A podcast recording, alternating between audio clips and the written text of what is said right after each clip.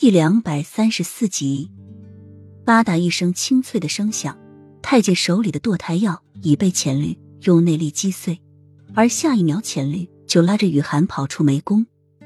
能双腿站立独立行走的太子妃一下子让众人惊呆，原来太子妃的脚没有瘸。紧接着，齐盛瑞握紧拳头，关指节发出嘎吱嘎吱的脆响，响声阴冷恐怖。冰冷残酷的表情，因为额上突出跳动的青筋而变得更加渗人。他真的是错看了他，以为他心思善良纯真，但事实上却是那么的心机深沉。他把他都骗过去了，亏他还总是对他抱着愧疚之情，想要找机会弥补他。脚尖轻轻点地，齐盛瑞便施展轻功追了出去。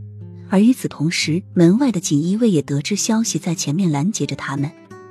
浅绿受过特训，对付这些锦衣卫自然不在话下。只是雨涵毫不会武功，而且还挺着一个大肚子，本就行走缓慢，再加上这些锦衣卫，要是在往日，浅绿早就施展轻功，远远的将那些锦衣卫甩开。但是如今他每走一步都很艰难。雨涵的身子本就很弱，又怀着孕，看着浅绿抽出随身携带的佩剑和这些锦衣卫过招，他掐在中间。早就晕头装相，而且还要担心自己肚中的孩子会被这些冰冷的兵器划伤，所以浅绿不仅还要保护好雨涵的安全，还不能让雨涵肚中的孩子受一定点伤。浅绿带着雨涵一路从梅宫杀到了大瑶池，锦衣卫越来越多，而齐盛瑞也赶了过来。他不可能带着雨涵逃出这个皇宫的，拉着雨涵的手。